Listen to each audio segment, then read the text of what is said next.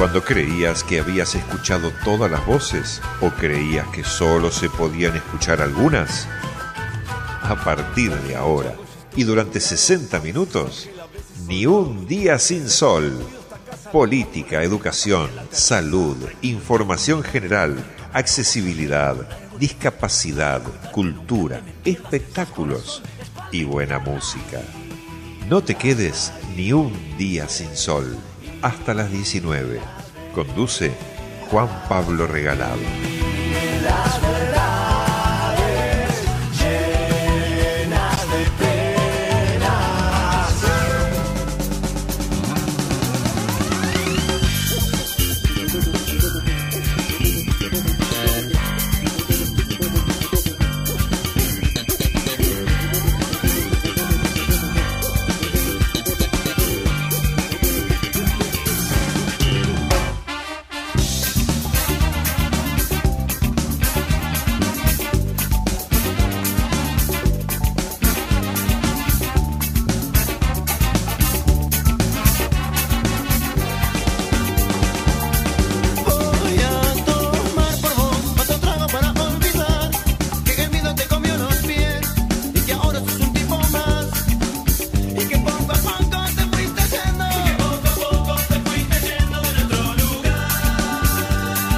Pasaron de las 6 de la tarde. Tengan todos ustedes muy, pero muy buenas tardes. Bienvenidos a un nuevo programa de Ni un día sin sol. En la puesta en el aire, como todos los miércoles, nos acompaña Pablo. En la producción de este programa, Federico Lorenzo. Mi nombre es Juan Pablo Regalado. Y hasta las 7 de la tarde hacemos juntos Ni un día sin sol.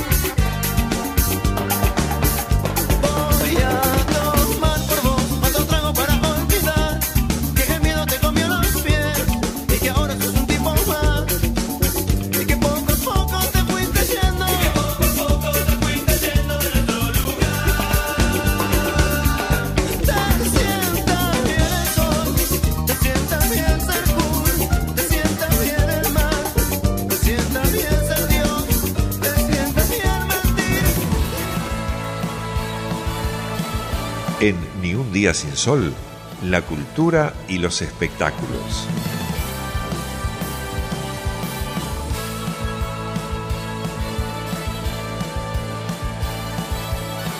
Cinco minutos pasaron de las 6 de la tarde y como todos los miércoles o como los miércoles cada 15 días nos ponemos en contacto con Javier Erlich, nuestro especialista en cine, series, teatro y todo lo que tiene que ver con, con el mundo del disfrute eh, ¿por qué no en épocas de pandemia? Javier, buenas tardes. Juan Pablo Regalado te saluda. ¿Cómo estás?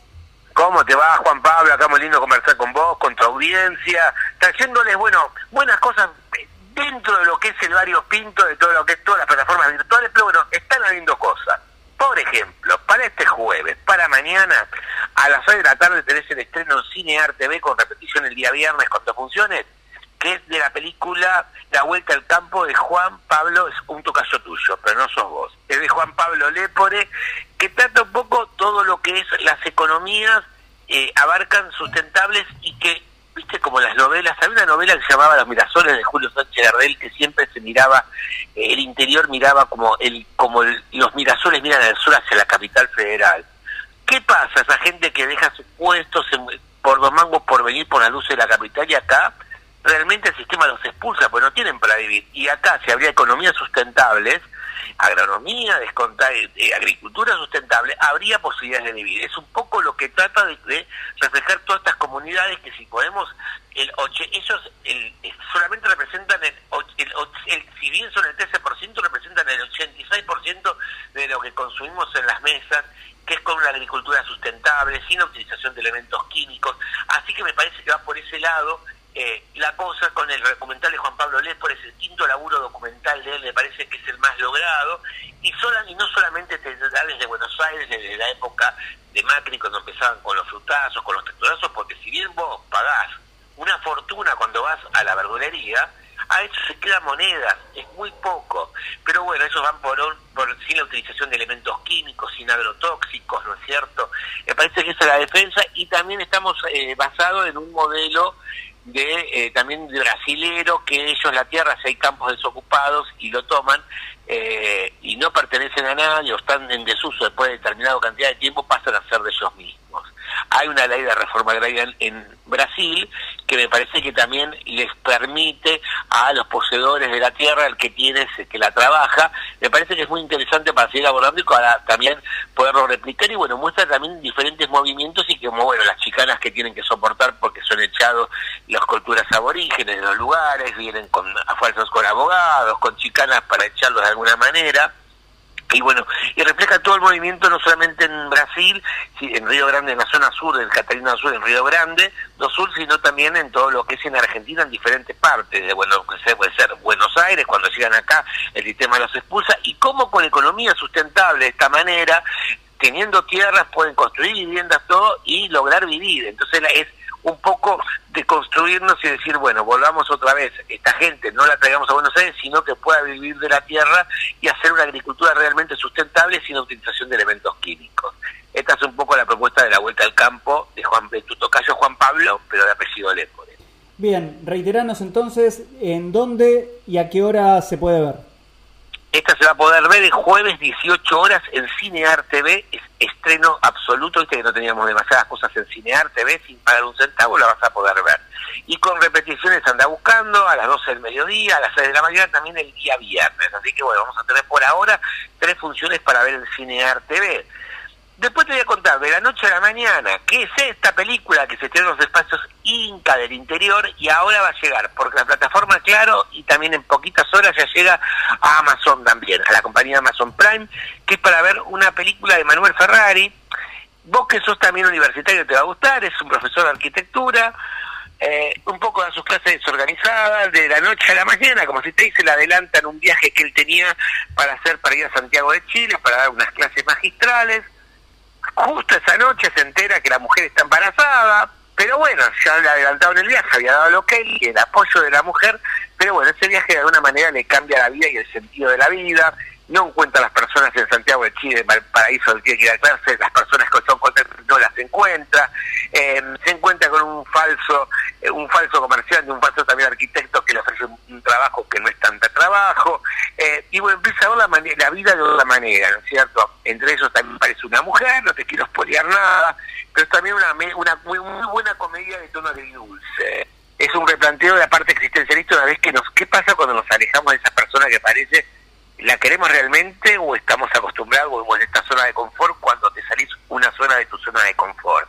Me parece que está es, espectacular de Manuel Ferrari, eh, una muy buena película que subió a que sube en pocas horas a Amazon Prime y bueno, se estrenó en Espacio del Interior, yo también la vi en el Festival de Mar y siempre es una delicia volver a ver esta película de Manuel Ferrari. Finalmente necesito una más y por favor que sea de HBO de HBO, Sergio Méndez, si te gusta la bossa nova, si te gustan las películas de la música brasilera, los orígenes que te digo, vos, eh, Sergio Méndez, no, vas a, no vas a saber quién Te digo, a lo mejor un montón de películas.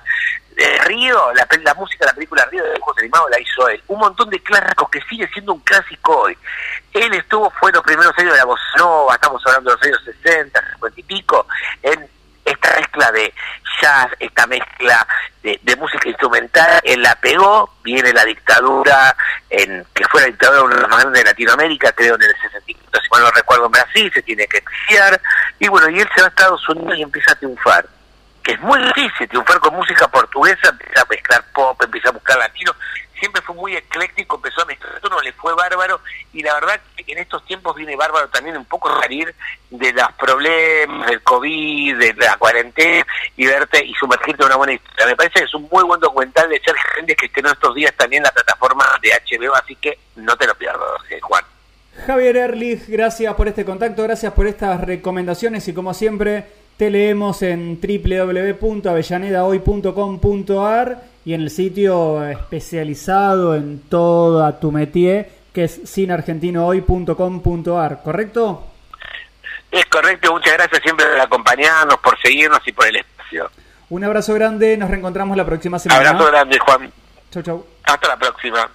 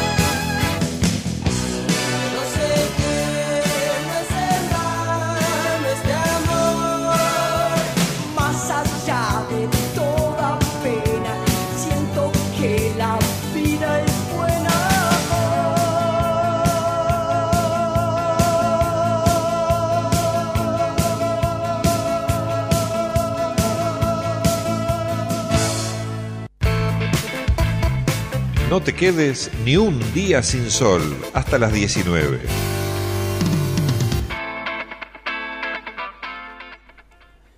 La nueva sucursal de McDonald's en Avellaneda generará 70 nuevos puestos de trabajo. Será la sucursal número 220. Los vecinos de nuestra ciudad van a poder disfrutar de un Automac y no solamente un Automac, de un Automac Café. ¿Quién lo afirmó? El gerente general de Arcos Dorados Argentina, quien en una entrevista con Avellaneda hoy y con nuestro programa destacó las características que tendrán el nuevo local de la empresa gastronómica en el Alto Avellaneda. Si les parece, escuchamos lo que nos decía ayer en este lanzamiento. Exactamente, que, se van a sumar a los más de 260 empleos que ya tenemos en el municipio con los tres locales que tenemos en el, en el partido. Así que bueno, obviamente muy contentos con, un momento tan atípico, digamos, que todos estamos pasando, digamos, en el mundo, en la comunidad, poder tener esta buena noticia, este, este impulso, y no solamente lo que es generación de empleo, pero definitivamente es algo que es muy importante para, el desarrollo de la comunidad, poder crear estos 70 nuevos eh, puestos de trabajo que se suman y se van a consolidar con las 15.000 personas que trabajan hoy en Arcos Dorados en Argentina. Un proyecto que se venía pensando hace más de un año, no solamente por este contexto de pandemia. ¿Por qué se decidió o por qué se eligió nuestra ciudad? Bueno, como te imaginarás, eh, dentro del plan de desarrollo de, de implementar nuevos locales, tenemos como varias locaciones, varios proyectos. La pandemia eh, te mentiría si no te dijera como que nos obligó como a repensar y de alguna manera recalcular esos planes. La verdad que el impacto ha sido eh, muy importante, digamos, para, para, para, el sector y por, para la economía en general. Hemos orientado eh, buena parte de los esfuerzos a eh, algunos cambios de hábitos y, por ejemplo, hemos hecho muchas apuestas en lo que tiene que ver con lo digital, con la transformación digital de la compañía eh, y, por ahí el último año fue un año donde quizás gran parte de esos esfuerzos estuvieron concentrados en eso. Hemos lanzado nuestra aplicación que tiene más de 9 millones de descargas y tiene una masa crítica espectacular, la posibilidad de poder pedir y retirar por el local, poder pedir, pagar y con un botón en tu aplicación mandás directo a preparar a, a la cocina y lo puedes retirar por el mostrador, lo puedes retirar por el, por el automac. Y todo eso es uso de tecnología y es parte de la transformación digital que está viviendo y transformando a la compañía. Lo mismo que el delivery, que en el último mes hemos lanzado el delivery propio donde él mismo en la aplicación y una operación que se suma a los agregadores tradicionales como Pedido Ya, como Rappi o como Wabi, hoy tenés la opción en McDonald's de poder pedir directamente por la aplicación, pedí, pagás y te lo llevamos a tu domicilio. Así que eh, creo que la pandemia ha hecho como acelerado eh, ese proceso de transformación digital que ya estaba vivo desde hace algunos años dentro, dentro de la compañía, pero no por eso deja de... De frenar los planes de, de, expansión, que en este caso obviamente recalculamos en muchos casos los tiempos, pero bueno, este es un proyecto que nos pareció muy interesante, es un proyecto muy importante para nosotros por todas las razones que ya hemos hablado con, con anterioridad, pero que bueno, y que queremos y donde eh, apostamos apostamos mucho y tenemos mucho tiempo. En tu discurso hablabas de que Argentina era uno de los lugares donde también más clientes tenían los automac. Y este en, en Avellaneda también va a tener café automático, va a ser todo el circuito. ¿Cómo, cómo se va a desarrollar? Eh, claro, era dentro de la, de la innovación o prueba que, que tiene, que bueno, eh, no es menor que, que, es el automac número 66 de la Argentina, que es un montón si uno considera que tenemos 220 locales en diferentes formatos, bueno, 66 automac y este automac es, una, es un automac que eh, va a tener algunas características eh, específicas como esta que mencionabas vos, digamos, donde el Macafé es un, es un Macafé que normalmente, digamos, no, no, no es una opción. Y Automac, bueno, la verdad que eh, hemos, hemos intentado cristalizar ese proyecto y, y, en, este, en este proyecto es que vamos a estar pudiendo eh, concretar, eh, concretar esta opción, sabiendo que el Automac tiene, una conveniencia única, más allá de ser icónico de la marca desde hace muchos años, de, de lo que es McDonald's en el, en el, mundo, nosotros sabemos que tiene una conveniencia, que en dos minutos pedís, retirás tu comida, que puedes tener la, toda la experiencia de McDonald's de manera muy, muy, muy rápida eh, y también hacerlo en este contexto de manera, de manera muy segura y conveniente, ¿no? sin contacto, con lo cual eso me parece que le da más valor aún el automac en esta coyuntura. Finalmente una más, a nivel inversión, ¿estás en condiciones de decir cuál fue la inversión que pusieron en, para llevar adelante este local en Avellaneda? Mira, Arco Dorados es una compañía pública que cotiza en la bolsa de Nueva York. Eso nos impide poder desagregar información a nivel a nivel proyecto. Lo que sí te puedo decir que eh, un local de este tipo, de estas características, con tanta tecnología, ¿no? Y todo eso que hablábamos, ¿no? De eh, apostar por la sustentabilidad, apostar por materiales certificados que, que aseguren, bueno, todo eso tiene un costo eh, evidentemente adicional y claro, una inversión que de magnitud es muy considerable. Y en 45 días los vecinos de la ciudad más o menos se van a encontrar con un nuevo local aquí en la ciudad. Yo creo que se van a sorprender donde en, en muy, como en tan poco tiempo eh, se encuentran con un local de un día para el otro, amanecen con un local de, de McDonald's y tan, tan importante. Gracias. Gracias. Bueno, gracias.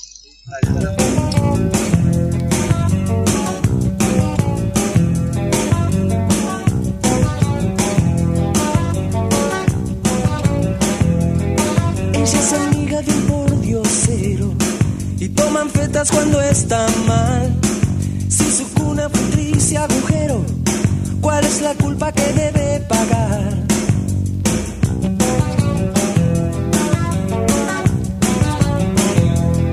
Nadie me dijo que venía primero, ya que teléfono contestar, gente sucia en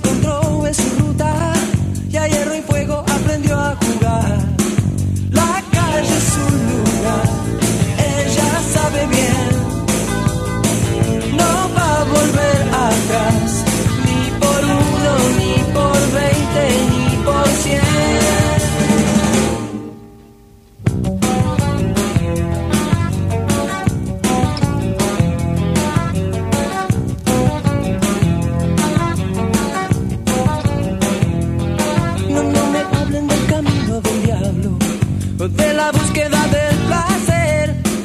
Ella lucha por su dinero, vende su tiempo sin mirar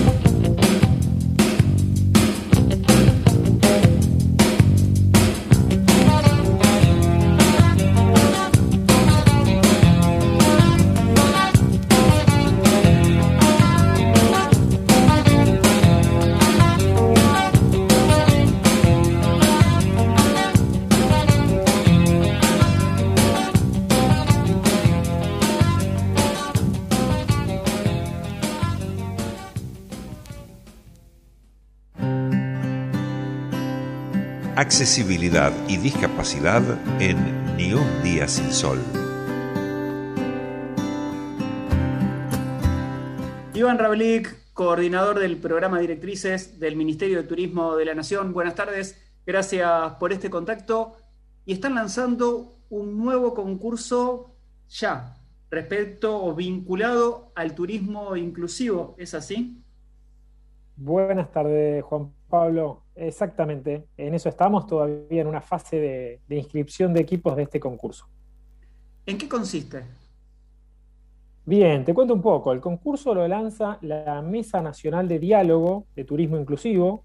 ¿sí? Es una mesa nacional eh, que la componen cuatro organismos, Ministerio de Turismo y Deportes, Agencia Nacional de Discapacidad, el INADI, el Instituto Nacional contra la Discriminación, la Xenofobia y el Racismo, y la Cámara Argentina de Turismo. Esto es un convenio que, se firmó para conformar la mesa allá por enero del 2020. Eh, bueno, después nos encontramos con todo lo que ha sido el año de pandemia y esta mesa retoma actividades más o menos por septiembre de, del 2020 y entre una de las distintas propuestas se genera este concurso que, lo que busca es, de alguna manera, generar espacios de articulación entre lo que es el sector turístico, la academia, la sociedad civil, para impulsar el diseño de campañas de promoción de experiencias turísticas inclusivas en Argentina. Lo que se busca es, de alguna manera, generar eh, el material de lo que es difusión, publicidad de los destinos, las distintas experiencias turísticas que contemplen esta perspectiva donde muchas veces vemos que quizás hay acciones, hay avances, pero no se logran materializar en las distintas campañas, en la, promoción. Entonces, lo que se busca también es sensibilizar acerca de la importancia de promover, impulsar la eh, incorporación de varios aspectos, ¿no? No solo en este caso hablamos de accesibilidad, sino que vamos a hablar de lo que es diversidad, equiparación de oportunidades, inclusión, turismo como derecho social. Ahí es donde vamos eh, a estar esperando que de alguna manera los equipos que se inscriban nos, sorprendan con sus propuestas creativas. Hablas de diseños de campañas y ahí me surge una consulta o una pregunta para el armado de esos equipos. ¿Todos los integrantes deben participar o deben pertenecer necesariamente al sector turístico? No, bueno, ahí tenemos dos categorías, ¿sí? Eh, lógicamente está más vinculado porque se busca una experiencia turística, entonces eh, tenemos una categoría A donde se espera que eh, distintas, pueden ser del sector privado, empresas del sector privado, emprendedores o referentes de las áreas de turismo y también de las organizaciones de la sociedad civil que están vinculadas a las temáticas de diversidad, inclusión y accesibilidad puedan participar. Y por otro lado tenemos la categoría B, que eh, los destinatarios son docentes, investigadores, estudiantes y profesionales de las carreras de turismo del país. ¿Pueden incluirse, por ejemplo, un equipo técnico vinculado quizás un comunicador que trabaje en una universidad con un técnico en turismo que trabaje en una agencia de viajes y dos personas adicionales? Ese equipo puede participar y puede proponer el diseño de una campaña para este concurso? A ver, tienen que tener en claro que si eh, en la categoría A van a estar representando o a un municipio o a un emprendimiento o a una empresa que es quien se va a destacar, ¿no? O a la organización civil. En, la categoría B, ahí sí es más eh, las personas, porque van a variar también los premios que hay relacionados a, los ganadores del concurso. En todo caso, siempre decimos que nos pueden mandar las consultas, que las estamos recibiendo. ¿sí? Les voy a facilitar el, correo porque siempre hay casos que se van presentando, que son distintos. Eh, lógicamente buscamos también la mayor apertura e, e, inclusión en el concurso, pero bueno, tenemos ciertos parámetros, bases y condiciones a, a las cuales atenernos.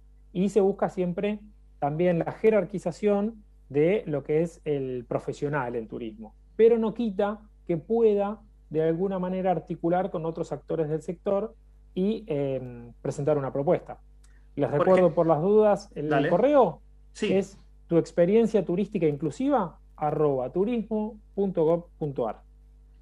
Tu experiencia turística inclusiva arroba turismo.gov.ar. Gov con larga.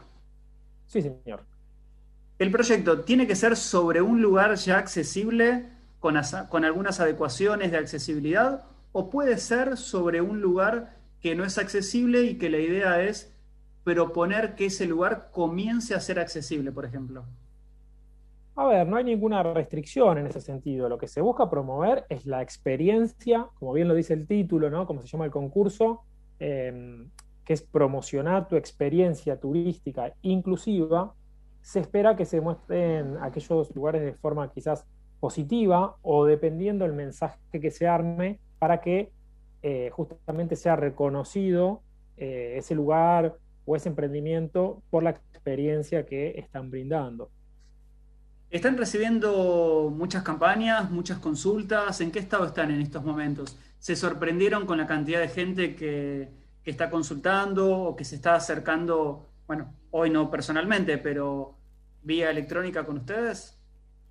Bueno, sí, a medida que se acerca siempre la fecha de, cierre, digamos, es donde empieza a aumentar la inscripción de equipos, las consultas, eh, y en ese sentido vemos que viene incrementando, eh, a diferencia de los primeros días del lanzamiento. Recuerdo que se comenzó la inscripción el 26 de abril y va a estar cerrando el próximo 26 de mayo. Así que estamos notando, sí, que en estos últimos días eh, está mucho más dinámica eh, la consulta, al ver que por ahí ya se han ido armando equipos, que por ahí al momento de completar el formulario se genera alguna que otra duda, pero, pero bueno, viene, viene en aumento, con buena repercusión. Hace más o menos unos 10 días eh, hicimos también eh, un lanzamiento en vivo por YouTube donde se difundían las bases eh, y condiciones y esto quedó abierto en el canal de YouTube del Ministerio de Turismo para todos aquellos que tengan dudas.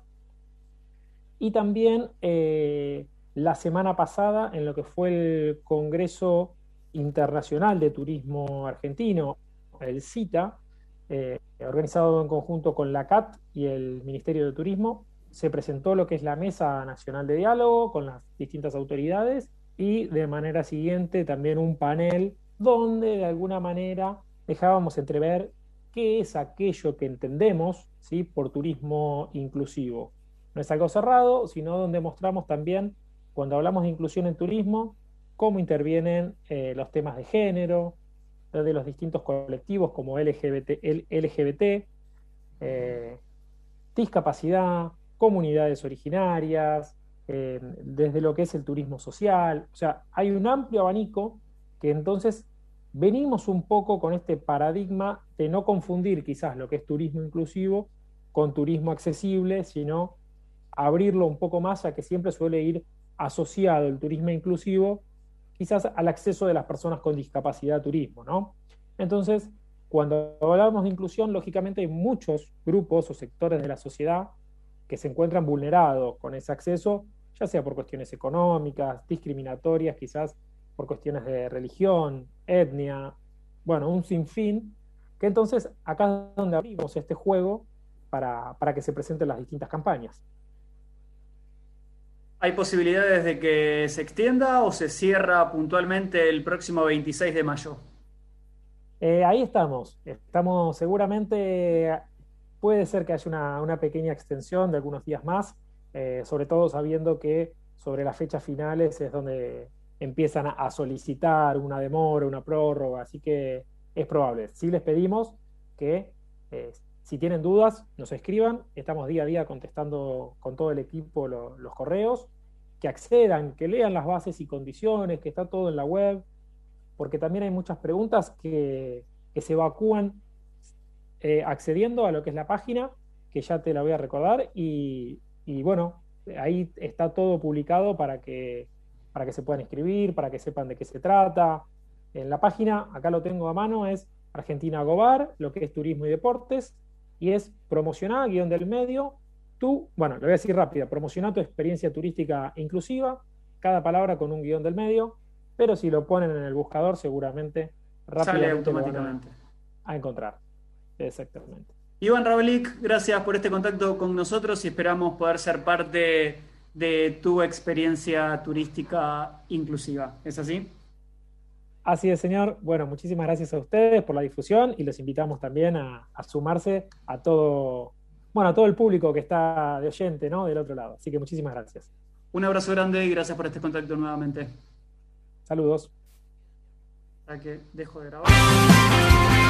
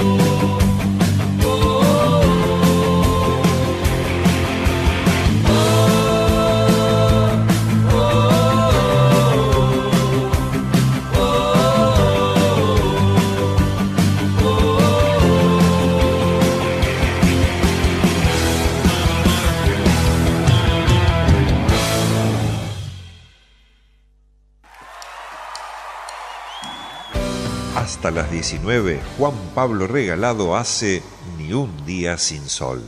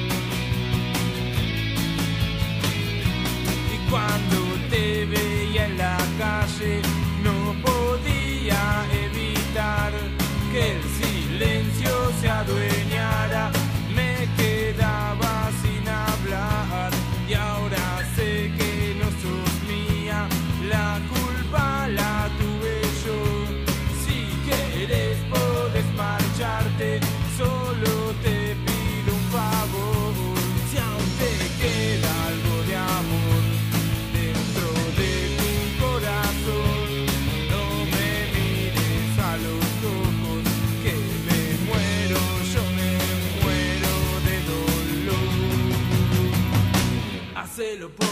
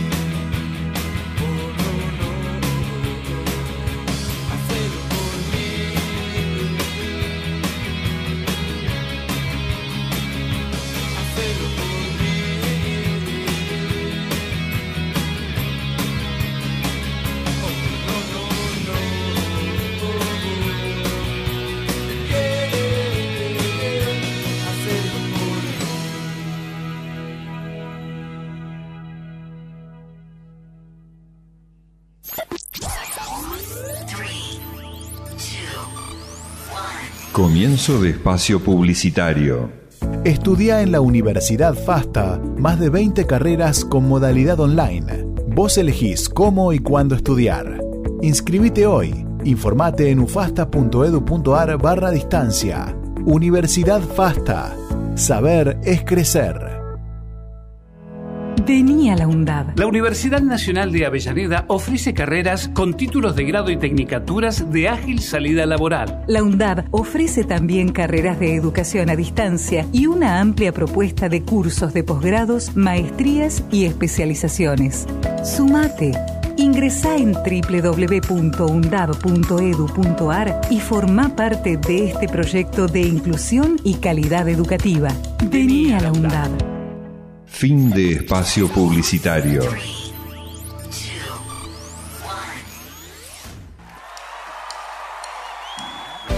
Hasta las 19, Juan Pablo Regalado hace Ni un día sin sol.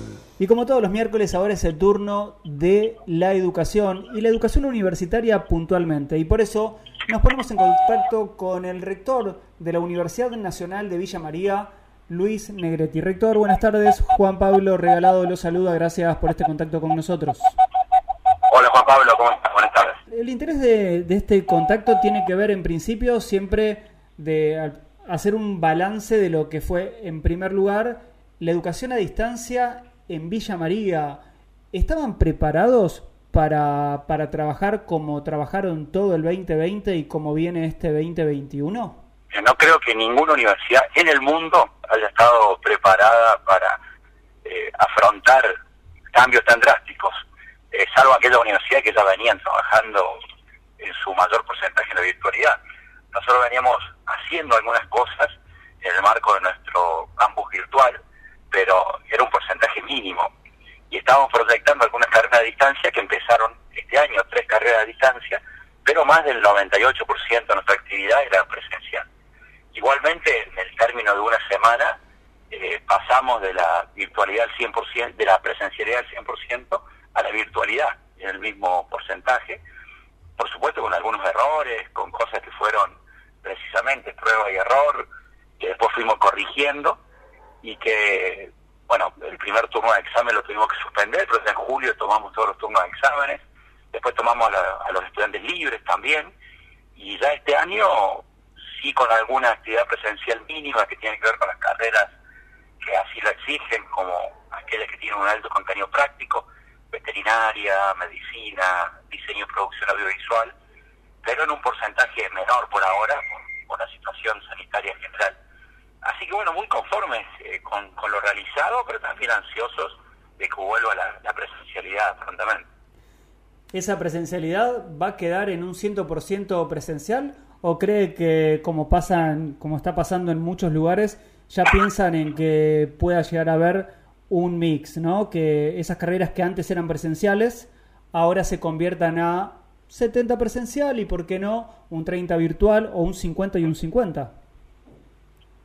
Mira, el Ministerio de Educación de la Nación, cuando valida nuestros títulos de las universidades, eh, establece un porcentaje que puede eh, realizarse, que puede llevarse adelante el marco de la virtualidad. Las universidades, al menos la nuestra, no lo estábamos utilizando prácticamente, salvo en situaciones puntuales.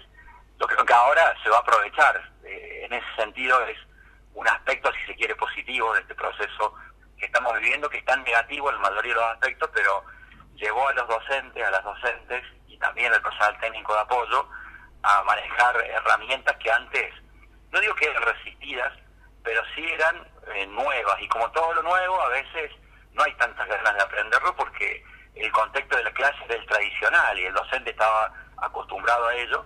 Y ahora no, ahora a la fuerza tuvo que, tuvieron que aprender y, y yo creo que todos les han encontrado, todas, eh, algunos aspectos positivos que seguramente van a hacer que lo sigan utilizando. No sé en qué porcentaje.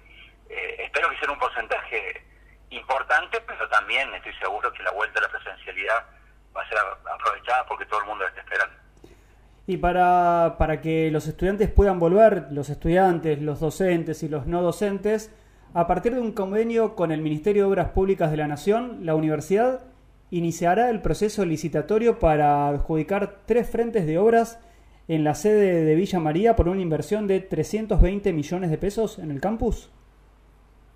Sí, eh, la verdad que cuando en febrero de 2020 se reabrió el programa de infraestructura universitaria, nos pusimos muy contentos, después de un paréntesis de casi cuatro años, volvía la posibilidad de, construir en nuestros campus, de todas las universidades nacionales, porque todas han recibido apoyo para el desarrollo de obras, y en el caso de Villa María, con, un aula que va a unir dos carreras importantes que tiene la universidad, que son diseño y producción audiovisual con licenciatura en composición musical con orientación en música popular, un centro de atención primaria de la salud y un módulo áulico de dos, de dos plantas, pero también con infraestructura para una sede que la universidad tiene en la localidad de Villa Rosario, a 100 kilómetros de Villa María, donde se dicta solamente medicina veterinaria y donde vamos a poder terminar una obra que estaba culminada al 80% y que había sido suspendida por las razones que te dije recién de, del paréntesis que se puso en el programa de infraestructura nacional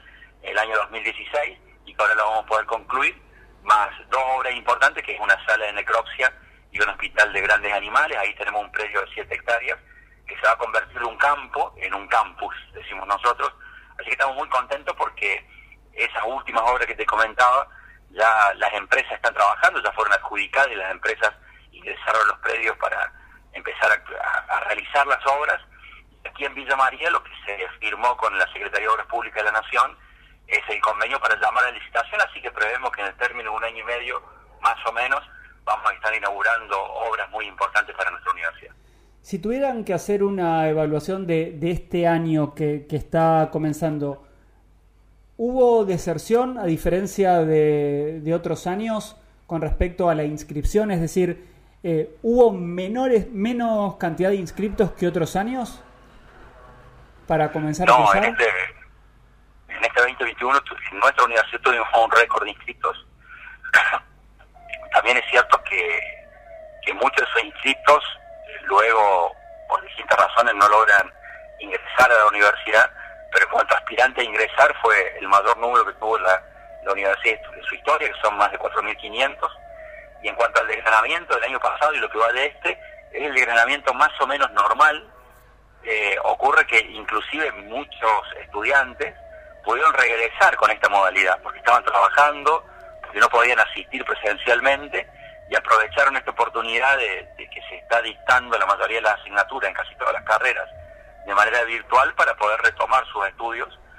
Así que está muy equilibrado el, ingreso con, con, la deserción histórica que tiene el sistema universitario, que es muy alta y que estamos tratando de corregirla, pero estamos en los índices normales. La virtualidad no, no ha llevado a que haya un mayor desgranamiento ni en nuestra universidad ni en otras, tengo conocimiento.